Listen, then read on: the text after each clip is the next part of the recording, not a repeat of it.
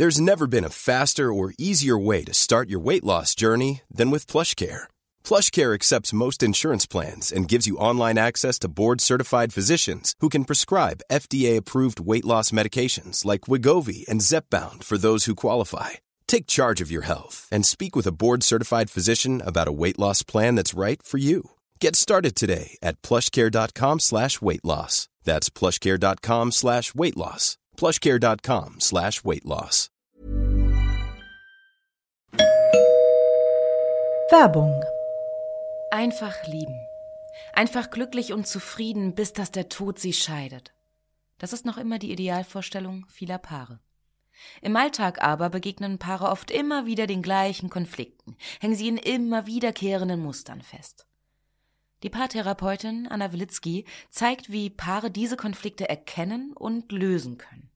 Ihr Hörbuch Einfach lieben ist dabei äußerst unterhaltsam und fundiert und zeigt an vielen Beispielen aus Wilitzkis Praxisalltag, wie eine gute Liebesbeziehung gelingen und der Zauber vom Anfang der Beziehung neu belebt werden kann.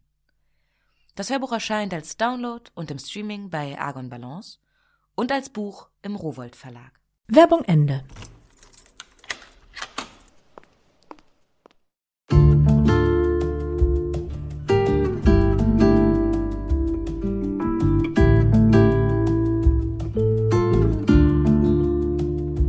Herzlich willkommen zur neuen Folge von Einfach ganz Leben, dem Podcast für bewusstes Leben.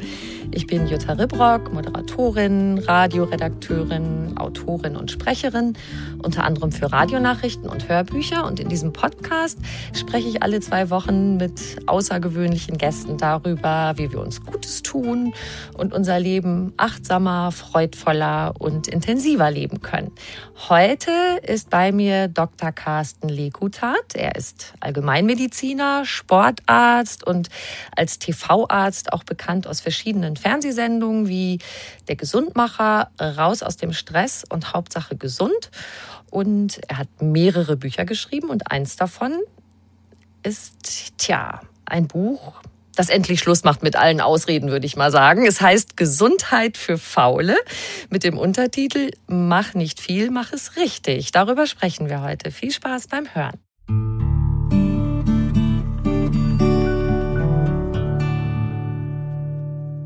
Lieber Carsten Lekutat, herzlich willkommen.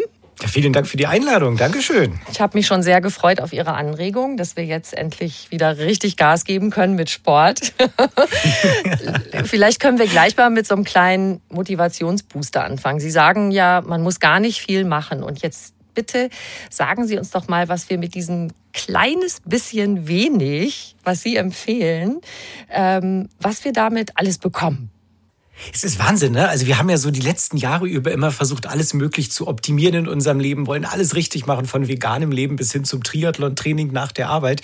Ähm, dabei muss man wirklich gar nicht so viel machen, um richtig viel gewinnen zu können. Also nicht nur eine super tolle Figur, sondern viel, viel mehr Lebensfreude, ein längeres Leben, viel weniger Erkrankungen. Ja, und das können wir alles eigentlich bekommen, ohne dass wir Triathlon machen müssen. Okay, also Sie haben ja da eine tolle lange Liste aufgezählt mit äh, kein Bluthochdruck, kein Diabetes. Also das waren bestimmt zwölf bis 15 Sachen, oder?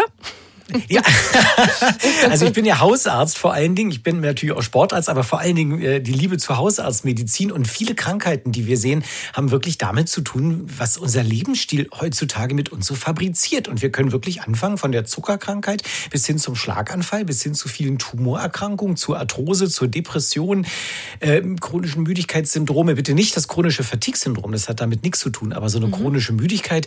Ähm, und das können wir ganz, ganz häufig wirklich selber in die Hand Hand nehmen und sagen, wir verändern das mit einmal kleinen chirurgischen Maßnahmen, ohne dass wir das Skalpell auspacken müssen. Aber wir brauchen auch keine Gießkanne, ähm, wo wir sagen, wir müssen jetzt alles ändern, sondern es reichen kleine Veränderungen im Leben, um wahnsinnig große Wirkungen zu haben. Also was mich auch echt beeindruckt hat, Sie sagen ja, der Unterschied zwischen nichts tun und ein wenig tun, der ist schon riesig. Also wenn ich nach einer Mahlzeit aufstehe und nicht nur den Teller in die Spülmaschine räume, sondern gleich noch mal einmal um den Block gehe, dann habe ich schon einen großen Gewinn für meine Gesundheit, oder? Wie groß denn?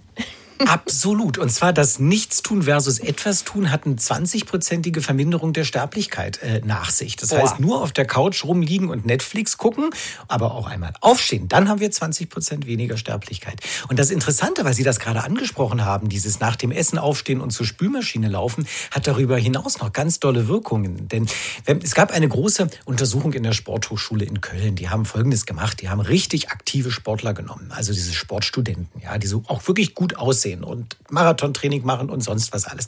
Und die haben die verdonnert zu einem Tag im Büro. Haben gesagt, jetzt machst du Bürotätigkeiten. Ja, und haben die hingesetzt, durften im Büro arbeiten, durften mittags auch noch zur Kantine gehen und äh, vielleicht auch mal Pipi machen. Aber das war's schon. Und dann haben die Forscher einmal in einer Stunde Blutzucker gemessen und festgestellt, dass die meisten von diesen jungen Sportlern im Laufe des Tages Blutwerte hatten wie Diabetiker. Nee. Der Zucker ging hoch, Stresslevel ging hoch, das waren Entzündungswerte, die plötzlich da waren. Alles nur durch das Rumsitzen. Und bitte, das sind jetzt nicht irgendwie dicke, übergewichtige, faule Leute gewesen. Das waren Sportstudenten. Ja?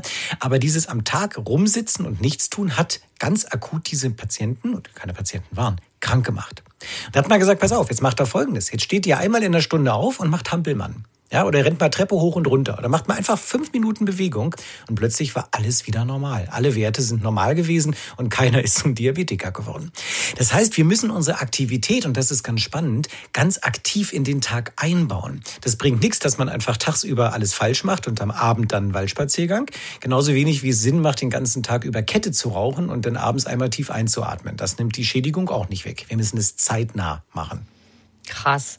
Also das fand ich auch so spannend. Äh, Sie haben ja auch Vorschläge, wie wir ja im Grunde die Aktivität, das sich bewegen in den Alltag integrieren mhm. können. Zum ja. Beispiel den Weg zur Arbeit zum Sportprogramm zu machen. Ich mache das auch manchmal. Ich fahre mit dem Fahrrad und es sind dann so 16 Kilometer One Way. Schön in oh, München, ja, an der Isar ja. entlang unter großen alten Bäumen. Ich bin aber nicht so tapfer wie Sie. Sie rennen ja auch äh, bei Regen und so. Ja, da komme ich jetzt drauf. Sie machen Run to Work. Sie rennen in Ihre Arztpraxis in Berlin. So heißt das Neudeutsch. Und ich wusste, viel, ich wusste viele Jahre nicht mal, dass ich Run to Work mache. Ich dachte einfach nur, ich renne halt in die Praxis, ja. Aber das gibt so tolle Namen für alles, ja. Und Run to Work klingt doch viel besser als ich jogge da mal zur Arbeit jetzt, Schatz. das stimmt. Aber dieses also alles beides eigentlich. Sowohl das Radeln als auch das Rennen finden manche ja blöd, weil dann, ja, da kann man dann duschen in der Arbeit nie. Bei uns Mädels ist es dann mit dem Schminken auch noch irgendwie blöd. Was antworten Sie auf diese Argumente? Ja, das stimmt wirklich. Ne? Mit dem Duschen war ein großes Problem. Ne? Ich habe dann meinen kleinen Laufrucksack, dann laufe ich da hin und dann denke ich, was mache ich? Aber ein gutes Waschen reicht auch aus. Es gibt sogar so kleine Wannen, die man sich dann auf Arbeit hinstellen kann, dass man in einer kleinen Wanne steht, während man sich im Handwaschbecken wäscht, damit man nicht den ganzen Boden dreckig macht. Ähm, und das mache ich tatsächlich auch. Ich wasche mich einfach kurz einmal ab und dann ziehe ich mich in der Praxis ja sowieso um. Ich habe den Kasak an und ich, ich hoffe nicht, dass ich zu sehr rieche. Es hat mir auch noch keiner gesagt. okay, es hat noch keiner Abstand von Ihnen genommen. Ja, trauen sich nicht wahrscheinlich meine Patienten. also bei mir im Radiosender, wo ich arbeite, gibt es tatsächlich Duschen ne? für diesen Fall. Das finde ich ziemlich cool. Und ich finde das toll. Oder mhm. das ist wirklich toll. Und ich finde, das ist so eine Kultur, die müssen wir viel mehr in Deutschland haben, dass man sagt, wir wollen den aktiven Menschen auch das möglichst leicht zu machen, aktiv zu sein. Und ich sage ja nicht, dass jeder jetzt zur Arbeit rennen soll oder mit, mit einem Fahrrad 16 Kilometer Hut ab wirklich zu machen. Aber das Wichtige ist einfach, dass wir zeitnah ähm, die Aktivitäten in das Leben einbauen. Ganz klares Beispiel. Ich hatte mir mal einen Chip in den Arm gesetzt. Das ist so ein Zuckermesschip. Da wollte ich gucken, wie verhält sich eigentlich mein Blutzucker im Laufe des Tages. Und ich dachte, ja, bin ja nun gesund und sportlich und renne zur Arbeit und so weiter. Was soll schon passieren? Hab mir diesen Chip eingesetzt und dann kann man mit seinem Smartphone regelmäßig den Zucker messen. Der misst sozusagen automatisch alle zwei Minuten den Zucker und man liest das dann aus und hat eine schöne Kurve am Ende des Tages, wie die Zuckerwerte waren. Und ich war so überrascht. Ich habe einen Döner gegessen natürlich einen veganen Döner. Ich bin ja vegan, also ohne Fleisch, ja, aber schon mit Salat und einer Soße und einem Brot und so. Und habe gesehen am Ende des Tages, ach du dickes Ei, dieser Döner hat dazu geführt, dass ich richtig hohe Blutzuckerwerte hatte. Ich hatte 160, 170 Milligramm pro Deziliter. Das haben sonst meine diabetischen Patienten nicht. Ja, Hammer. Und da habe ich gedacht, ja, ist total der Hammer. Und ich dachte, was ist das denn? Ja, und habe dann gesehen, es ist, nachdem ich es getestet habe, das Brot. Ich reagiere wahnsinnig auf dieses Fladenbrot. Ja, und das Problem ist, wenn ich das nicht sofort irgendwie verbrenne, dann lagert sich das bei mir an der Hüfte an. Weil dieser Zucker, der hochgeht, führt dazu, dass Insulin ausgeschüttet wird und das Insulin, was hochgegangen ist, verhindert die Fettverbrennung der nächsten Stunden. Also der Döner lagert sich nicht an, sondern alles das, was ich die Stunden danach esse, geht bei mir direkt auf die Hüfte rauf. Das heißt, wenn ich einen Döner esse, darf ich nicht warten. Ich muss sofort loslegen und danach irgendwie Sport machen. Das ist aber bei jedem anders, oder? Es muss bei anderen nicht unbedingt das Brot sein, oder wie ist das? Exakt, genau. Deshalb messen wir in der Praxis auch verschiedene Stoffwechselwerte. Bei mir ist es das Brot. Mit Reis kann ich persönlich wahnsinnig gut umgehen. Mit Haferflocken kann ich auch umgehen. Aber meine Patienten haben teilweise ganz andere Sachen. Die essen Döner wie nichts, passiert nichts. Aber wir, die greifen einmal in die Hafertonne. Dann geht's los. Wir hatten mal einen Gärtner, der hat wahnsinnig zugenommen und keiner wusste warum. Und dann haben wir diese Messung gemacht und haben festgestellt, dass jeden Abend das Bier, was er trinkt, dazu geführt hat, dass sein Zucker sehr, sehr hoch ging. Das war das Bier. Und dann haben wir gesagt, okay, Bier musst du weglassen. Sagt er, bist bescheuert? So verbringe ich meinen Abend. Geht doch gar nicht. Dann haben wir gesagt, okay, dann trinkst du Wein. Dann haben wir ihn auf Wein umgestellt. und in dem Moment hat er sofort angefangen abzunehmen, weil Wein nee. gar nichts bei ihm gemacht hat. Ja, aber das ist individuell und bitte kein Ratschlag für alle, jetzt schön Wein am Abend zu trinken. Aber Stoffwechsel ist sehr, sehr individuell. Also wenn er dieselbe Menge Flüssigkeit trinkt, hat er viel Alkohol intus. Ich weiß gar nicht, ob das jetzt besser ist. Ja, aber die Trauben sind anscheinend bei ihm nicht das Problem gewesen. Die Gerste oder Hafer, was da war, mhm. wahrscheinlich eher das Problem. Also es gibt diese unterschiedlichen Stoffwechselverarbeitungswege und wichtig ist halt, man muss erstmal rauskriegen, was bei einem persönlich das Problem ist und dann am besten noch gleich eine Intervention hinterher schieben. Und das ist das, was ich meine mit Gesundheit für Faule. Wir können nicht allen Leuten sagen, ist kein Döner mehr. Das ist Quatsch. Ja, aber wir können vielleicht einigen von denen sagen, mach einen Spaziergang, nachdem du den Döner gegessen hast. Anderen können wir sagen, brauchst du nicht. Leg dich hin, nachdem du den Döner gegessen hast. Das ist einfach sehr, sehr individuell. Sie hoffen jetzt sehr, dass Sie zum Hinlegen gehören, oder?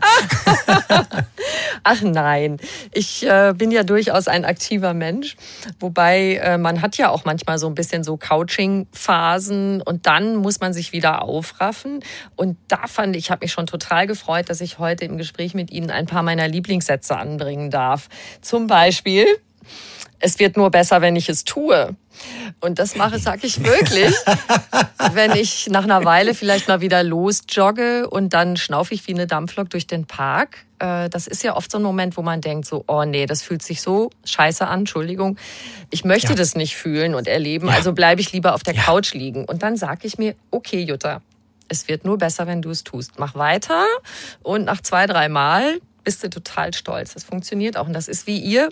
Just do it. Mach einfach. Ja. Und zwar immer wieder. Das ist ja ihr Wahlspruch. Ja, und das ist, glaube ich, auch wirklich der Trick. Also es gibt ja in der Medizin so einen ganz tollen Begriff, der heißt Form follows Function. Das bedeutet, die Form folgt der Funktion. Das wissen wir beispielsweise jeder, der mal eine Zahnspange getragen hat. Ja, wenn ich lang genug auf einen Zahn raufdrücke, dann fängt er an zu wandern im Mund, ne, weil der Kiefer sich verändert. Muss er aber langsam drücken. Wenn ich mit einer Faust einmal raufhaue, dann verändert der Zahn sich auch, aber nicht in die Richtung, wie ich das haben möchte. Wenn ich aber langsam drücke, wird die Form geändert aufgrund der Funktion, die ich passe. Und ich glaube aber noch was ganz anderes. Die Form folgt nicht nur der Funktion, ich glaube was ganz anderes. Ich glaube nämlich, die Funktion folgt unserer Einstellung. Das heißt unserem Mindset. Also ich glaube, Form follows Function, follows Mindset. Und ich glaube, das ist genau das, wo wir ran müssen, dass wir sagen, wir müssen uns so lange selber etwas vorspielen, bis unser Körper und unser Gehirn glaubt, dass wir das irgendwie von der Persönlichkeit sind. Okay, ich bin schön, schlank, muskulös. Ja, das wird wahrscheinlich noch sehr undefiniert sein in dem Moment. Also weil schön ja wird nicht verstanden. Ja, aber ah. ich erinnere mich bei mir an eine Situation, ähm, wo es ganz doll geregnet hat draußen und ich bin ja nun der in die Praxis Renner, der Run to Work Mensch, wie es neudeutsch heißt, hatten wir ja schon gerade drüber gesprochen. Und eines Morgens hat es geregnet ohne Ende und dann sagte meine Frau mir, du, ich fahre dich hin, Carsten, in die Praxis, musste nicht durch den Wald rennen. Und ich habe sofort gesagt, äh, natürlich nicht. Ich meine, ich, ich bin Läufer, natürlich laufe ich da jetzt durch den Wald.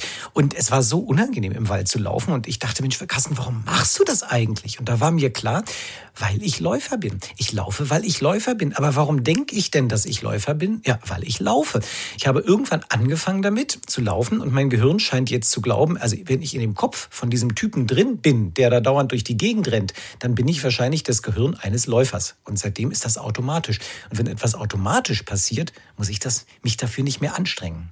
Dann darf ich faul bleiben. Also ich gebe mir so eine Art Überschrift, die sich dann ähm, in die Realität umsetzt.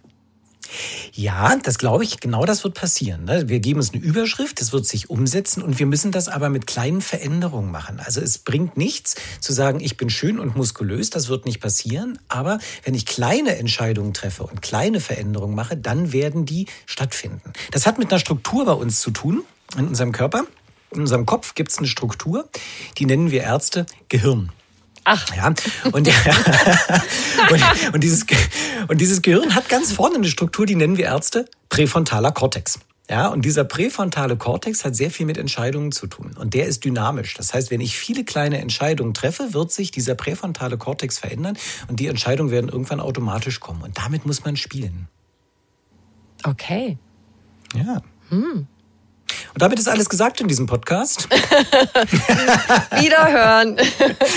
nee, jetzt gehen wir mal ans Eingemachte. Also, lieber oh, Herr Lekutat, ja. ich muss ja sagen, so ein kleines bisschen schummeln Sie ja mit Ihrem Titel, ne? Gesundheit für Faule, weil drinnen in Aber Ihrem gar nicht auf der Couch, ja, drinnen, ja. drinnen in Ihrem Buch steht dann, dass wir für eine optimale Gesundheitswirkung auch, ich zitiere, hochintensive Belastungseinheiten brauchen. Also die Nummer gehe jeden Tag so und so viele Schritte, steige eine Station früher aus dem Bus und laufe ein Stück oder gehe Treppen hoch, statt Aufzug zu fahren. Ja, nein, ist ja alles gut und schön. Weicheier. Ja, nein, ja. das ist was für Weicheier. Genau, das reicht nicht. Also, ja. oder beziehungsweise ist nur eine Seite der Medaille, stimmt's? Richtig. Die Weltgesundheitsorganisation macht ja relativ schnell klar, wenn man sich fragt, wie viel soll man sich eigentlich bewegen, sagen die, pass auf, 150 Minuten Anstrengung in der Woche ist gut und wenn du dich richtig dolle anstrengst, brauchst du 75 Minuten. Das führt erstmal dazu, dass man denkt, na ja, Moment, wenn ich mich richtig anstrecke, brauche ich ja nur noch die Hälfte der Zeit, also strenge ich mich richtig an und dann fragt man sich natürlich, was ist eigentlich richtig und was ist falsch. Ja. Also wenn ich richtig durch die Gegend pese und renne oder ganz schnell mit dem Fahrrad fahre, dann ist das richtig angestrengt. Wenn ich so ein bisschen mit dem Einkaufskorb auf dem Fahrrad rumtrulle, dann ist das das angestrengt und das zählt zu den 150 Minuten. Das Interessante ist allerdings, zum Gesundbleiben brauchen wir beides. Wir brauchen mhm. einerseits die hohen Anstrengungsformen und wir brauchen die geringen Anstrengungsformen. Bei den geringen Anstrengungsformen ist es aber nicht so, dass ich unbedingt die 150 Minuten benötige, um den vollen Effekt zu haben oder um überhaupt einen Effekt zu haben, sagen wir mal so.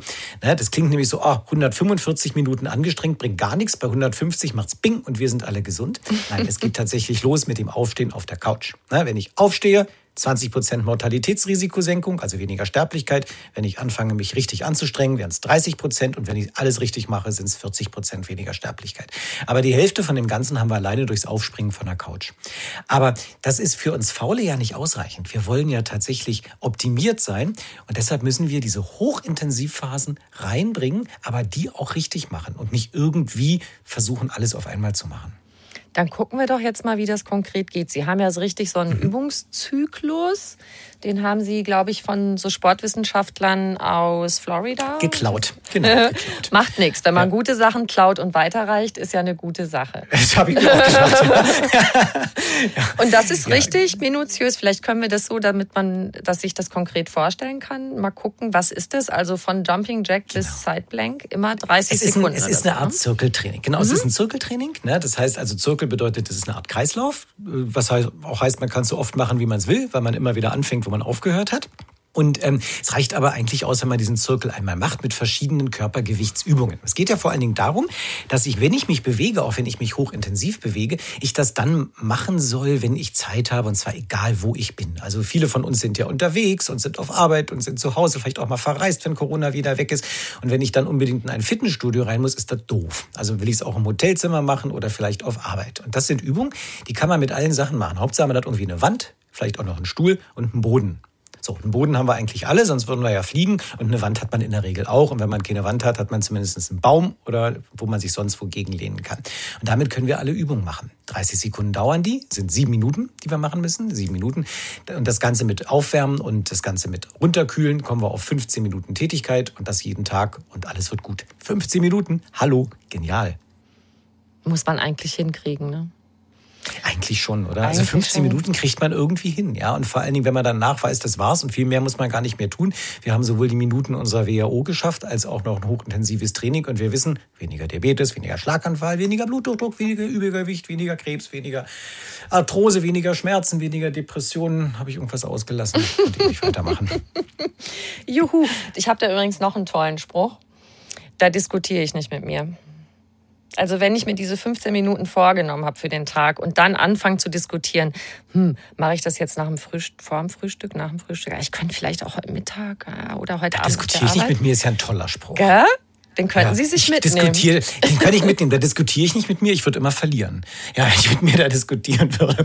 Ja, es ist, es ist wirklich so. Ne? Und es gibt ja auch immer wieder diese Idee, muss ich mich eigentlich belohnen, wenn ich etwas getan habe? Ne? Das ist so der nächste Spruch. Man muss sich was Gutes tun. Ja, wenn ich das denn geschafft habe, mal diese Minutenübung da zu machen oder joggen zu gehen. Nein, weil ich bin so gut im Diskutieren mit mir selbst, dass ich mich belohne, obwohl ich etwas nicht getan habe. Weil ich eine tolle Ausrede finde, weshalb ich mich unbedingt heute belohnen muss. Auch wenn ich nicht joggen war oder nicht Fahrrad gefahren bin. Also ich glaube, da diskutiere ich mit mir, ist toll. Das ist mein nächster Buchtitel. Moment, das würde ich vielleicht auch gerne mal. da unterhalten wir uns dann irgendwann mal, wenn es soweit ist, dass ich daraus vielleicht eine Buchidee machen würde. Ja. Ich muss aber bei einer Übung noch konkret nachfragen. Ich habe gerade schon ein Beispiel genannt, Jumping Jack. Also wir haben das ja. früher Hampelmann genannt. Äh, ja. Ich kann. Wir haben es früher auch Rennen zur Arbeit gemacht. genau. Also ich finde, ich habe schon ganz gut Kraft. Ich kann Planks, ich kann Squats, ich kann Crunches, aber Liegestützen, sorry. Also das kommt mir immer vor wie so ein Männerding. Gibt es da irgendwie Zwischenstationen, um sich da langsam anzuschleichen? Ja, die Bauchlage. Ohne hochzukommen. Nein, es ist so gemein, oder? Aber es ist ja so, Training ist ja immer das Training der Unzulänglichkeiten. Das ist ja nie, dass ich etwas trainiere, was ich gut kann. Ja, das ist ja auch nett, wenn ich das mache. Dann mache ich es einfach. Aber Training heißt, ich muss das trainieren, was ich nicht kann. Und Liegestütze sind furchtbar. Ich finde übrigens Plank auch ganz schrecklich. Ja, weil eine Plank heißt ja, dass ich mich wie ein Brett sozusagen in eine unmögliche Lage bewege und mit meiner kleinen Stell- und äh, ja, Muskulatur im Bauch und im Rückenraum versuche irgendwie möglichst gerade dabei zu sein wie eine Planke. Und ich habe ja da überhaupt keine Muskeln. Ich finde das furchtbar. Mir tut alles weh. Ich fange an zu zittern und es sieht nicht mal heldenhaft aus. Wobei der Liegestütz am Strand durchgeführt vielleicht noch heldenhaft wäre, außer ich führe ihn durch. Nein, ich glaube, da muss man einfach durch. Ja? Und der Liegestütz ist genial, weil wir durch aufgrund der Handposition verschiedene Muskelgruppen üben können, je nachdem, wie weit wir die Hände auseinanderbringen. So, und jetzt kommt natürlich der Trick für Faule. Ich muss den Liegestütz ja nicht auf dem Boden machen. Ich kann den Liegestütz ja gegen eine Wand machen, eigentlich nur im Stehen. Und das kriegt selbst mein 92 Jahre alter Vater hin, indem er nämlich einfach sich nur ein ganz wenig nach vorne beugt und die Liegestütz mal aufrecht gegen die Wand macht. Und je mehr er seine Beine nach hinten macht, umso mehr nähert er sich ja der horizontalen und umso anstrengender wird der Liegestütz. Also keine okay. Ausrede mehr. Das heißt, man fängt langsam an der Wand an, weil ich denke immer trotzdem, dass dieses an der Wand üben und dann in dieser Bodenposition, da ist so ein riesen Gap. Aber ich versuch's. Okay. Ja. ja, da ist ein riesen Gap, den man natürlich mit dem Stuhl nachher schließen kann, ja, indem man den Stuhl als Mittelposition nimmt und je aufrechter ich den Oberkörper habe, umso besser. Und vielleicht braucht man am Anfang noch einen Barhocker und gar keinen Melkschimmel, sondern dass man noch mehr in der aufrechten Position ist. Mhm. Aber diese Gap, die wird irgendwann geschlossen, je häufiger man das macht. Absolut. Mhm. Und dieses Ding an die Wand, das, da sind wir jetzt schon bei der anderen Seite der Medaille, also dieses Dö, Dö, Dö, was man zwischendurch mal irgendwie machen kann. Ne? Ja, also das war ja jetzt eben, was wir gesagt haben, dieses Zirkeltraining hochintensiv ist ja sozusagen ja Freestyle, ja, also etwas, wenn man so richtig ambitionierter Fauler ist, ja, und sagt, ich bin zwar faul, aber ich will's wissen. Wenn man sagt, man ist eher so ein bisschen uninteressierter Fauler, möchte noch viel mehr faul sein, kann man das auch in den, sein ganz normales Leben reinbringen. Das heißt, wenn ich ein Meeting habe mit anderen Leuten, ja, da rumstehe, kann ich mich an die Wand anlehnen. Aber das soll jetzt nicht bedeuten, dass ich mich da faul ranhänge, sondern dass ich mich da steif ranhänge. Also ich bewege sozusagen mich in Form einer kleinen Seitwärtsplank an die Wand, versuche also zwar meinen, meinen Arm an die Wand zu tun, aber trotzdem meinen Körper dabei steif zu halten. Und dann kann ich selbst mit einem Sektglas in der Hand, unter Wahrung einer absolut tollen, idealen Form, auch noch schaffen, mich zu trainieren. Ich wollte es gerade sagen, das Strichmännchen in Ihrem Buch hat tatsächlich ein Prosecco-Glas oder Sektglas in der Hand dabei. ja. Sau cool. Oder? genau. Und da gibt es ja so, also können wir vielleicht auch noch ein paar Beispiele nennen. So dieses, ich lehne mich mit dem Rücken an die Wand und rubbel so runter, als wollte ich mich hinsetzen. Genau, also setz mich aber nicht hin, sondern bleib in Sitzposition schweben, wobei schweben auch wieder der falsche Begriff ist. Das ist schon ganz schön anstrengend. Modern heißt das Wall Sit, also der Wandsitz. Mhm. Ich habe sozusagen keinen Stuhl unter mir, obwohl ich so aussitze, als hätte ich einen Stuhl unter mir.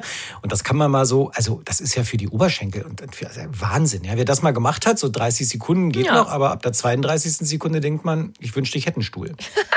Aber 30 reicht, oder? Habe ich das richtig verstanden? Also, ist es ist schon so. Nein, die Übungen sind ja so in dem Buch so aufgeschrieben, dass immer verschiedene Muskelgruppen nacheinander trainiert werden. Das heißt, ich bringe einen Muskel in die Ermüdung rein und wenn das fertig ist, nehme ich die gegenüberliegende Muskelgruppe und trainiere die, damit der erste Muskel sich erholen kann, bis er wieder an der Reihe ist. Deshalb wechseln diese Übungen einander auch ab.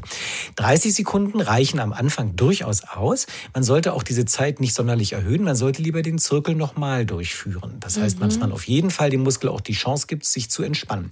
Weil was wir bei Gesundheit für Faule ja nicht unbedingt wollen, wir wollen nicht den hypertrophen Muskelreiz setzen. Das heißt, wir wollen nicht Arnold Schwarzenegger werden und einen richtig hypertrophen Muskel haben. Dafür muss ich den Muskel richtig schädigen, Muskelfasern zerreißen, damit sie sich reparieren und wachsen und hypertroph werden. Uns reicht für Gesunde erstmal aus eine gute Muskelfunktion, die gut stabilisiert, gut gegen Schmerzen wirkt und vor allen Dingen die richtigen Wachstumsfaktoren und Hormone ausschüttet, damit unser Stoffwechsel in Schwung kommt, wir von ganz alleine Gewicht reduzieren und einfach jünger und mobiler sind.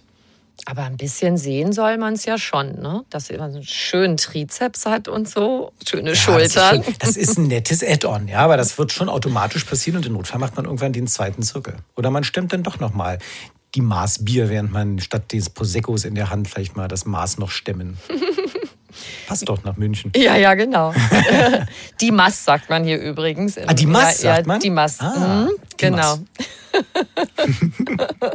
ich bin ja auch eine Zugereiste, das habe ich jetzt alles lernen müssen im Laufe der Jahre, aber das weiß ich jetzt schon zum Beispiel. Ah. Was, wie war das eigentlich? Wie hat das umgeschlagen bei Ihnen? Sie waren ja mal ein Pummel, ne? Ein Pummel ist aber sehr nett ausgedrückt. Das, ist, das müssen wir so nicht sagen. Also ich habe damals, es war 2012, ähm, habe ich eine Sendung gedreht, die hieß Der Gesundmacher vom Westdeutschen Rundfunk. Das ist sowas wie der Zwegert mit seinen Schulden. Ja, der hilft den Leuten rauszukommen aus den Schulden. Ich habe den Leuten geholfen, gesünder zu sein. Bin zu Patienten nach Hause, habe denen in die Kühlschränke geschaut, gesagt, da ist aber zu wenig Brokkoli drin und äh, habe auch geschaut, auf welchen Matratzen die abends liegen gegen Rückenschmerzen. Und es war so ein richtiges schönes Doku-Format, war super. Januar 2012 ging das los. Ich weiß noch die erste Ausstrahlung. Ich habe ganz viele Freunde und Kollegen eingeladen in so ein Restaurant, haben gesagt, wir gucken uns das an. Und dann kam plötzlich, dass der Fernseher ging an und der Gesundmacher kommt. Und ich sah mich als Gesundmacher und wurde immer kleiner und dachte, Gott, haben die das alle gar nicht? Ich bin ja total fett, habe ich mir gedacht. Ich habe das gar nicht gewusst, dass ich dick bin. Ich habe 23 Kilo mehr gewogen. Also ich war 1,70 Meter ungefähr, 1,71 groß. Ich habe knappe 90 Kilo gewogen und ich habe es nicht mitbekommen. Ich habe es nicht mitbekommen. Gut, ich hatte unter der Dusche konnte ich meine Zehen schon lange nicht mehr sehen, wenn ich runtergeschaut habe. Aber ganz ehrlich, ich habe den Bauch eingezogen, Hohlkreuz gemacht, dann ging das wieder. Hallo, Herr ja, Doktor. Hab, ja, man kriegt das nicht mit. Das ist eine Körperschemastörung, die besteht. Also auf jeden Fall habe ich gemerkt, Mist, zu schwer, musste was tun. Ja, und das habe ich aber wirklich erst durch die größte Weight Watchers Gruppe der Welt, nämlich dieser Sendung, mitbekommen, dass ich mich selber zusammen mit einer Million Leute gesehen habe und dachte, also der Gesundmacher, der dicker ist als seine Patienten, geht gar nicht. Okay, und dann? Was geschah dann? Da habe ich gesagt, ich muss was ändern. Ja, also Form follows Function und Function follows, follows Mindset. Ähm, ich habe angefangen, äh, mit einer Treppe abzunehmen. Ähm, mit einer Treppe bedeutet, äh, oder, oder vielleicht andersrum. Jeder, der schon mal eine Diät gemacht hat, weiß, wie schwierig das ist. Wenn ich abgenommen habe, verändert sich der Stoffwechsel. Und wenn der Stoffwechsel sich verändert, nehme ich wieder zu. Wir nennen das ja Jojo-Effekt. Ne? Mhm. Ich nehme ab und habe danach tatsächlich weniger Grundumsatz. Und das ist auch inzwischen medizinisch belegt. Wer einmal dick war, hat wahrscheinlich sogar lebenslang einen verminderten Grundumsatz. Und ähm, das Problem ist von allen Leuten, die versuchen, Diäten einzuführen in ihr Leben, die crashen sich zwar runter, aber vergessen völlig diese Haltephase. Ähm, das heißt, man muss eher wie eine Treppe abnehmen ein bisschen Gewicht runter, warten, warten, warten, halten, halten, halten. Wieder Gewicht runter, warten, warten, halten, halten, halten. Und darüber habe ich dann innerhalb eines Jahres tatsächlich, was war das, ich glaube, irgendwas um die 15 Kilo abgenommen und dann über die nächsten zwei, drei Jahre nochmal zusätzlich acht Kilo, dass ich 23 Kilo runter habe. Das Ganze aber wirklich mit kleinen Anpassungen und Lebensstilveränderungen, die dann aber so in mir selber festgewurzelt sind, dass die einfach fest sind, die mhm. Veränderungen bei mir. Mhm. Und äh, dazu gehört eben auch Bewegung, weil wenn wir mehr Muskeln haben, verbrauchen wir ja auch mehr Kalorien. Absolut. Auch wenn wir auf Gemeine. der Couch sitzen.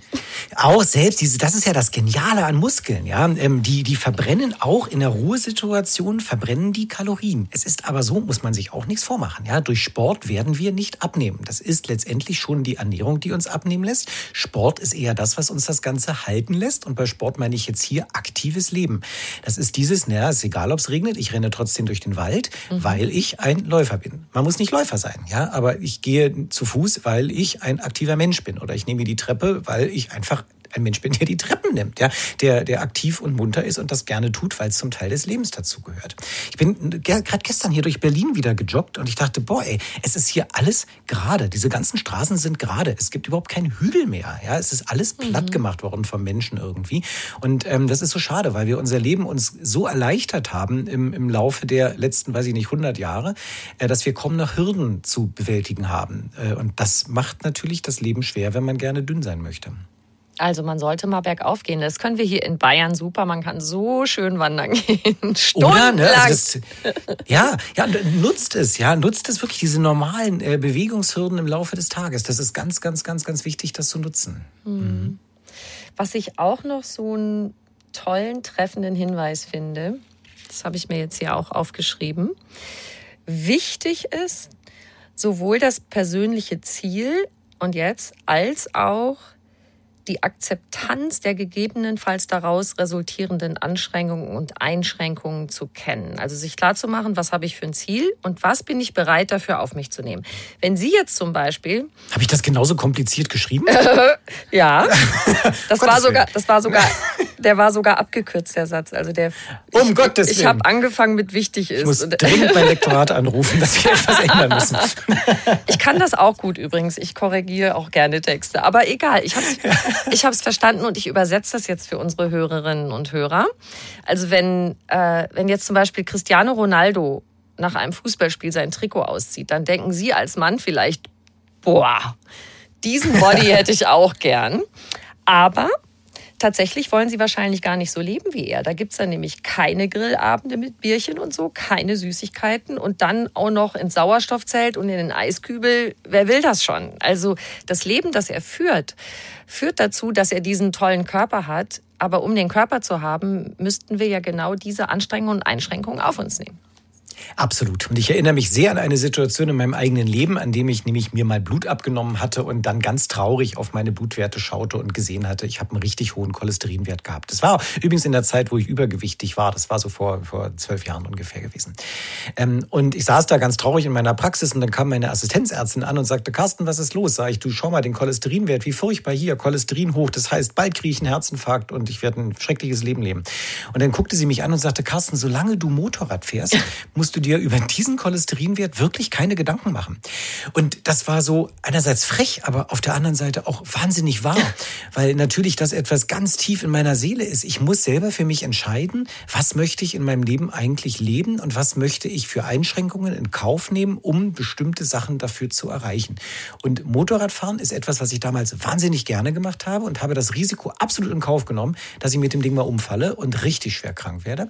Und ähm, ja, ich sag mal so viel Motorrad fahre ich inzwischen nicht mehr. Ja, und ich habe auch einen geilen Cholesterinwert. Aber ich habe halt das für mich entschieden. Aber viele Patienten sagen einfach, nee, ist mir nicht wichtig. Ja, und man muss, wenn man natürlich Risikofaktoren behandelt, muss man immer gucken.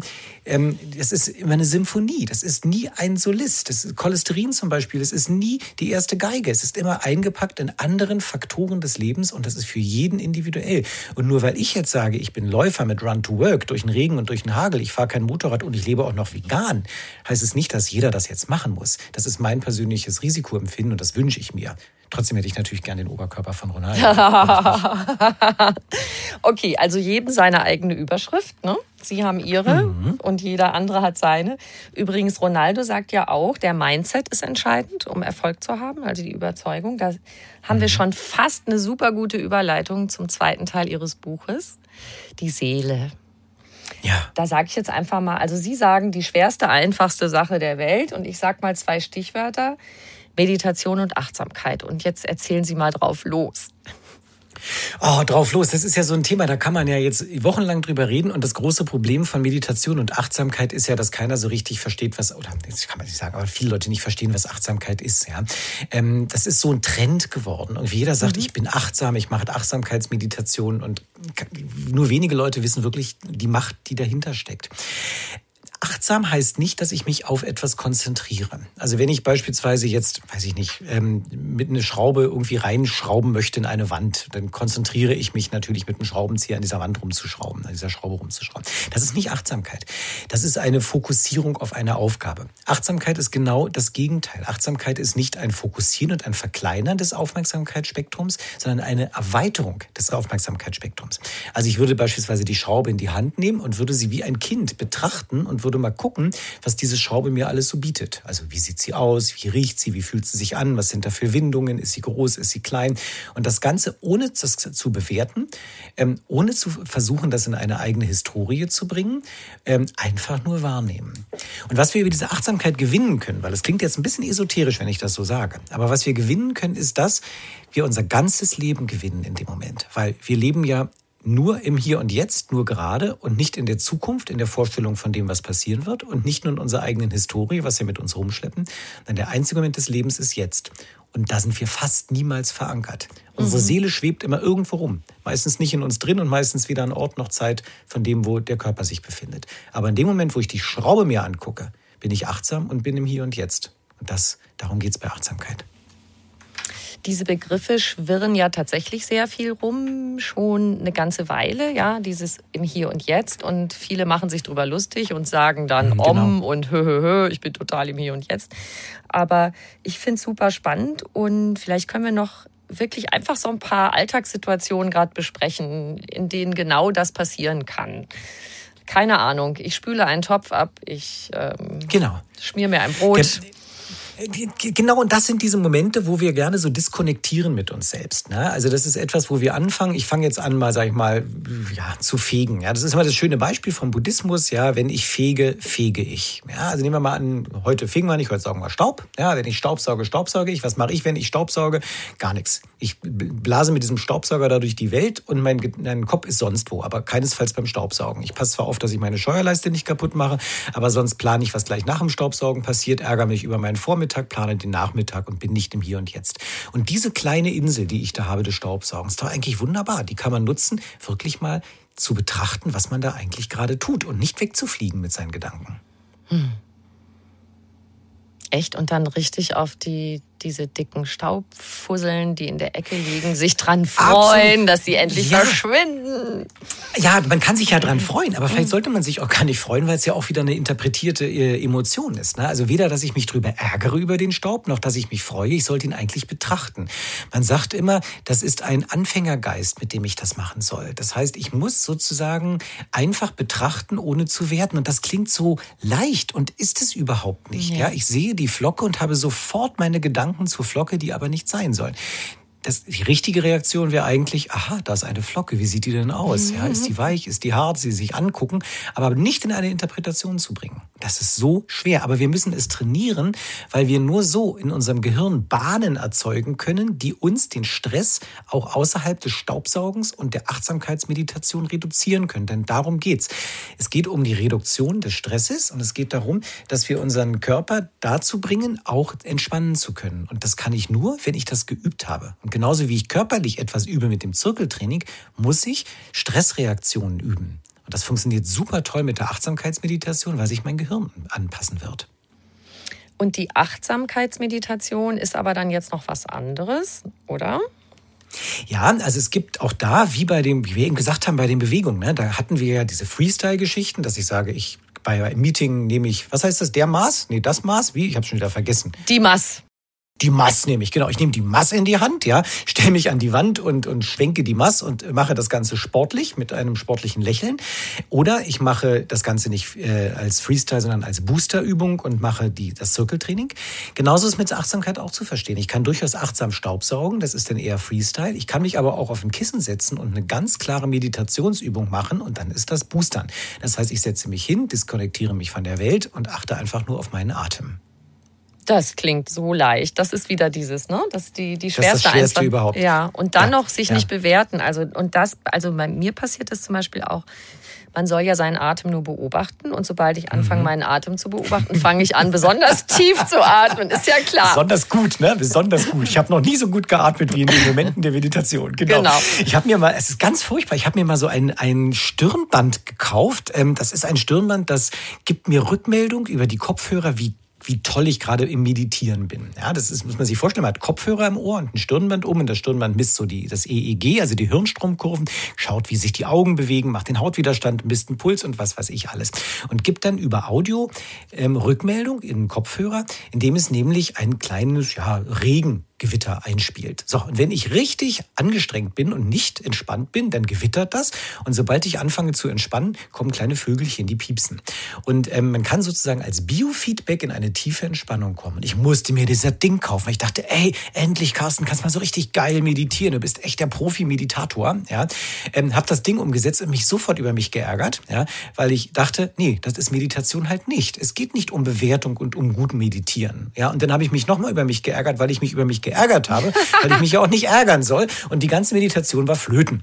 Ja, und dabei geht es halt bei Achtsamkeitsmeditation nicht und bei der Umstellung von unserem Gehirn auch nicht. Es ist kein autogenes Training, es ist keine progressive Muskelrelaxation, es sind keine Atemübungen, wo ich versuche, meinen Sympathikus runterzudrehen und wo ich einfach versuche, Ruhereaktionen auszurufen im Körper.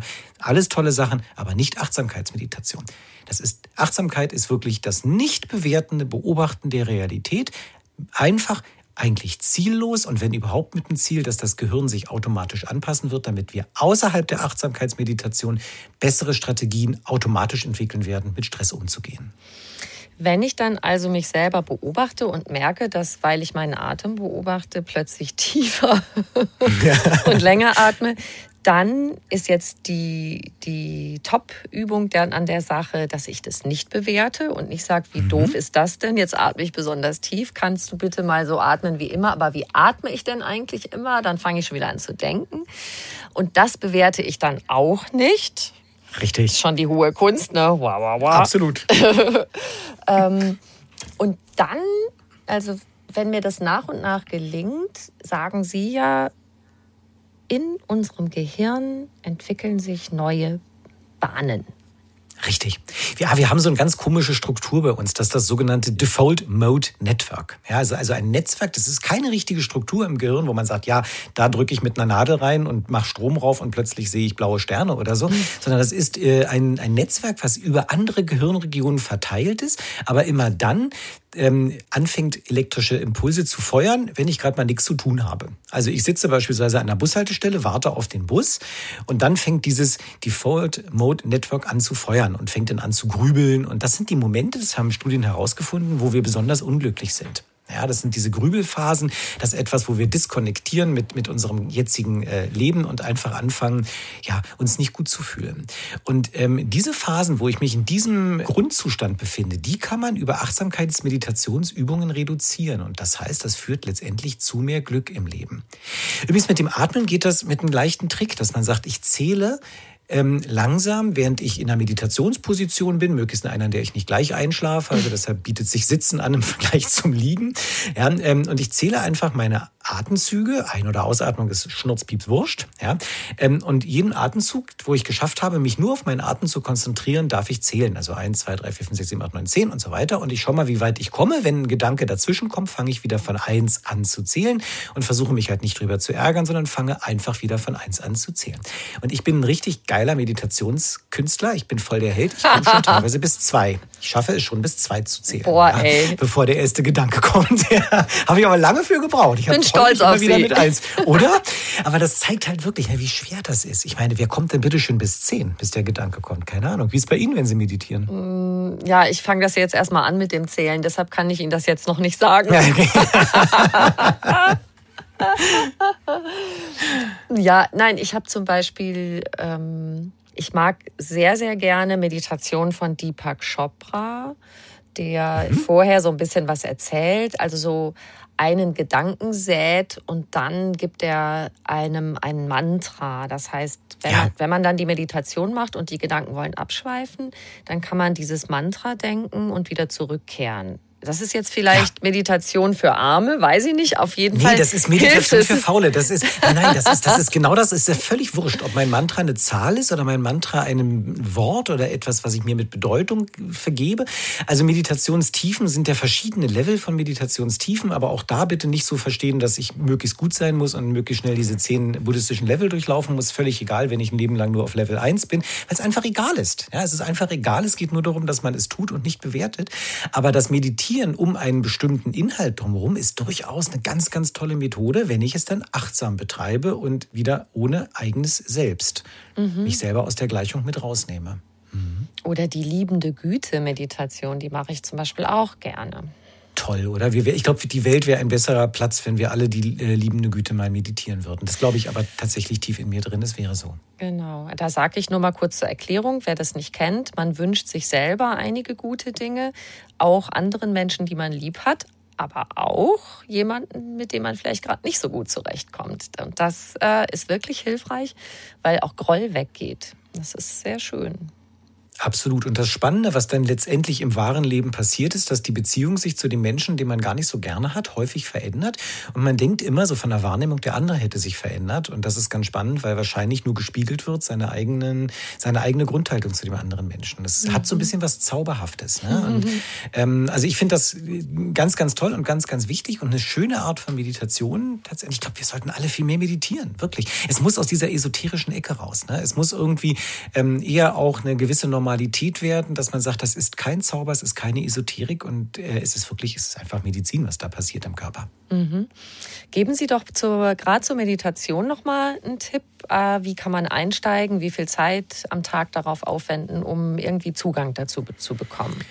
Ich finde, wir sind ja so hier in der westlichen Welt ganz gut zu kriegen über Bewegung. Ja, also das heißt, sich hinsetzen, still auf ein Kissen und auf den Atem zu achten, ist für viele Menschen sehr, sehr schwer und ich nehme mich damit rein. Ich finde so die Gehmeditation eine sehr, sehr schöne Methode, dass ich sage, okay, ich versuche jetzt einfach einmal an einem Moment des Tages, den ich sowieso irgendwie zubringen muss durch Gehen, beispielsweise weil ich zum Bus hingehe oder weil ich zur Arbeit hingehe oder weil ich von der Küche ins Schlafzimmer gehe oder so, diese Momente mal ganz bewusst zu machen. Das heißt, ich schließe gerne mal die Augen oder lasse sie auch auf, ist völlig egal. Vielleicht sollte man, wenn man zum Bus geht, die Augen offen lassen, damit man nicht am ersten Tag überfahren wird.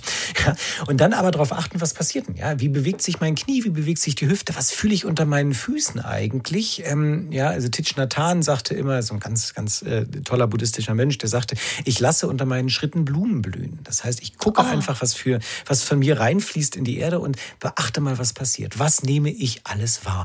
Und das muss gar nicht lange sein. Vielleicht einfach mal 30 Sekunden wirklich nur gehen und nicht dabei noch einen Einkaufszettel im Kopf durchgehen. genau, das ist nämlich das, was wir oft machen.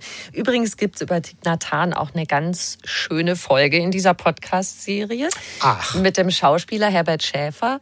Der hat die Hörbücher äh, mit Texten von diesem buddhistischen Mönch ganz viele Hörbücher gesprochen und hat auch in dieser Podcast-Folge sehr, sehr viele Zitate von Thich Nhat Hanh so wunderschönst vorgetragen. Also unbedingt gerne reinhören. Herbert Schäfer mit Zitaten und Geschichten von Thich Nhat Hanh. Ich kann mir genau. wirklich vorstellen, dass das sehr, sehr wertvoll ist. Und ich muss auch sagen, es hat mein Leben sehr verändert. Mhm. Ähm, äh, tatsächlich auch, dass einfach diese Achtsamkeitsmeditation von verschiedenen Menschen wahrzunehmen, wie die gelehrt werden äh, in verschiedenen Glaubenssystemen, weil das ist nicht unbedingt nur buddhistisch, was wir hier erzählen. Das ist genauso christlich und genauso auch mhm. atheistisch oder, oder halt ähm, agnostisch. Ja?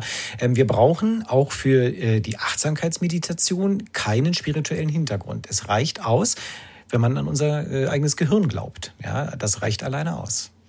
Jetzt noch mal Hand aufs Herz mit den Zeiten, die Sie da eben so gesagt haben.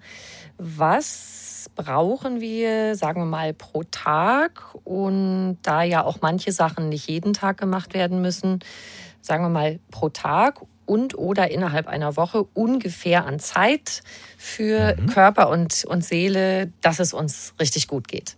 Also ich fange mal mit der Minimalvoraussetzung an. Ich denke, wir sollten uns mindestens eine halbe Stunde am Tag für uns selber Zeit nehmen. Wie auch immer wir das machen, ob wir das jetzt mit Achtsamkeitsmeditation verbringen oder ob wir das mit Sport oder Bewegung oder mit richtig äh, Zirkeltraining und Powern verbringen, äh, kann man ja selber entscheiden. Aber eine halbe Stunde ist sicherlich nicht äh, zu viel. Wahrscheinlich auch gar nicht zu wenig. Die Frage ist halt, wenn ich sage, ich möchte aber zur Arbeit laufen und ich brauche mehr als eine halbe Stunde, macht's bitte, ja. Äh, es ist einfach so, wenn das Ganze im Leben so integriert ist, dass ich inzwischen schon ein bewegter Mensch bin, dann ist das ja für mich kein Aufwand mehr. Und wenn ich zur Arbeit hin renne, ich meine, ich wohne am Stadtrand von Berlin, meine Praxis ist mit dem Auto 20, 25 Minuten entfernt. Wenn es gut läuft, wenn es schlecht läuft, fahre ich auch mal eine Stunde, einfach wegen Stau.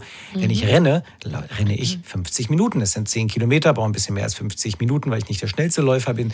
Ähm, das, ist, das ist egal, ja, ob ich das im Auto sitze oder ob ich das irgendwie verrenne. Aber wenn ich es verrenne, habe ich schon mal was für mich getan und nicht äh, etwas gegen die Umwelt mit dem Auto. Und ich glaube, wenn ich das viel mehr integriere, kriege ich gar nicht mehr mit, dass ich gerade etwas für mich tue, weil es einfach Teil meiner Persönlichkeit geworden ist. Aber wenn man beginnt, 30 Minuten einfach mal sich strukturiert Zeit für sich nehmen, ich glaube, das ist echt ein guter Start. Mhm. Das ist doch ein Wort. Halbe Stunde? Ja. Mach mal, sagen wir mal halbes Stündchen. Klingt noch besser. Halbes Stündchen. Kleines halbes Stündchen. Kleines halbes Stündchen, genau. Herr Legutat, ich habe immer am Ende äh, meiner, meines Gesprächs eine Frage an meine Gesprächspartner, die möchte ich Ihnen auch stellen. Mhm. Was ist für Sie persönlich Glück? Und das ist ja auch so eine einfache Frage, die am Ende kommt. Ne? Damit könnte man ja gleich wieder neue Podcasts starten und so weiter. Das ist so schwer, das ist so schwer. Also für mich ist erstmal Glück sicherlich ähm, ein selbstbestimmtes Leben führen zusammen mit anderen Menschen. Ja, und das äh, umfasst natürlich, ähm, das, das klingt erstmal so ein bisschen äh, nach, nach vielleicht was Konträrem, wenn ich sage, ich möchte mich selber erst einmal äh, wahrnehmen. Was haben da für andere Menschen für, für überhaupt einen Platz? Aber ich glaube, wir sind so soziale Wesen, wir Menschen, wir können nicht alleine, wir, wir brauchen brauchen andere Menschen und wir sollen sie auch brauchen. Aber wir müssen irgendwie selbstbestimmt bleiben. Und ich glaube, das ist so, so ein schwieriger Weg. Und ähm, ich habe das zum ersten Mal richtig bewusst bemerkt, wenn ich den Patienten von mir helfe, ähm, Vorsorgevollmachten zu erstellen und Patientenverfügung zu erstellen. Mhm. Weil da geht es immer darum, was will ich eigentlich, wenn ich mal beatmet werde ähm, oder wenn ich sozusagen in einem Zustand mich befinde, wo ich nicht mehr selbstbestimmt bin. Und wo endet das, wo ich sage, ich möchte jetzt nicht mehr leben und die Ärzte sollen lebenserhaltende Maßnahmen Maßnahmen vielleicht einstellen. Und da haben fast alle meine Patienten gesagt, wenn ich nicht mehr selbstbestimmt leben kann. Mhm. Ähm, und ich glaube, das ist ein ganz, ganz wesentlicher Punkt. Deshalb bedeutet für mich Glück, möglichst lange selbstbestimmt zu leben und das umfasst die Seele und auch den Körper. Danke für diesen schönen Gedanken und überhaupt für das schöne, muntere Gespräch. ja, vielen, vielen lieben Dank. Jetzt müssen wir aufhören, weil ich muss noch 30 Minuten rumrennen. Dann wünsche ich viel Vergnügen dabei. Vielen Dank. Gute Tschüss. Zeit. Ciao, ciao.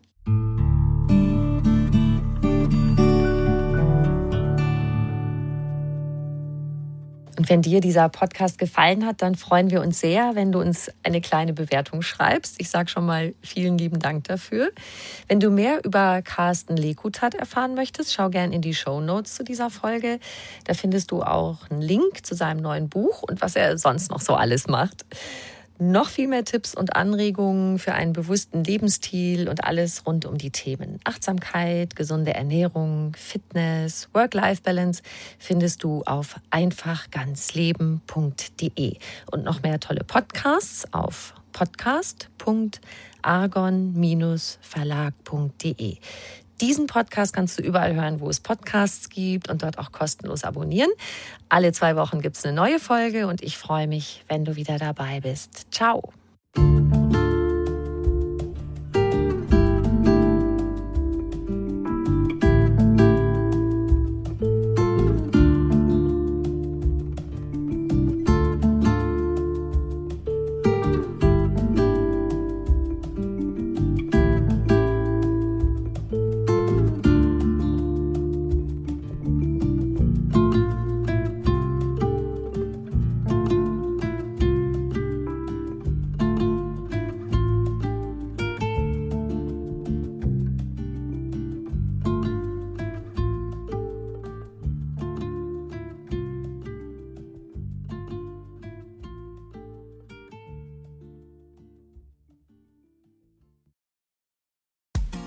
Frauenstimmen. Klagen, lachen, klüger werden. Ich bin Ildiko von Kürti, ich bin Buchautorin und Journalistin und in meinem Podcast spreche ich alle zwei Wochen mit lebensklugen und mutigen Frauen über das Loslassen und das Aufbrechen, das Verlieren, das Suchen und das Finden. Ich bin stolz darauf, wie viele wunderbare Frauen bereits bei mir zu Gast waren. Unter ihnen Stefanie Stahl, Maria Furtwängler, Annika Decker oder Gerburg Jahnke. Und ich freue mich auf alle, die noch kommen. Ihr könnt Frauenstimmen überall dort hören, wo es Podcasts gibt. Herzlich und hoffentlich auf bald. Eure Ildiko.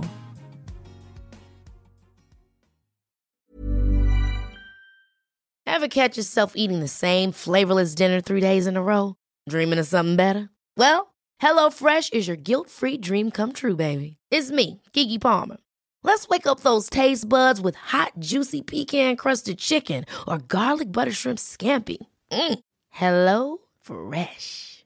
Stop dreaming of all the delicious possibilities and dig in at HelloFresh.com. Let's get this dinner party started.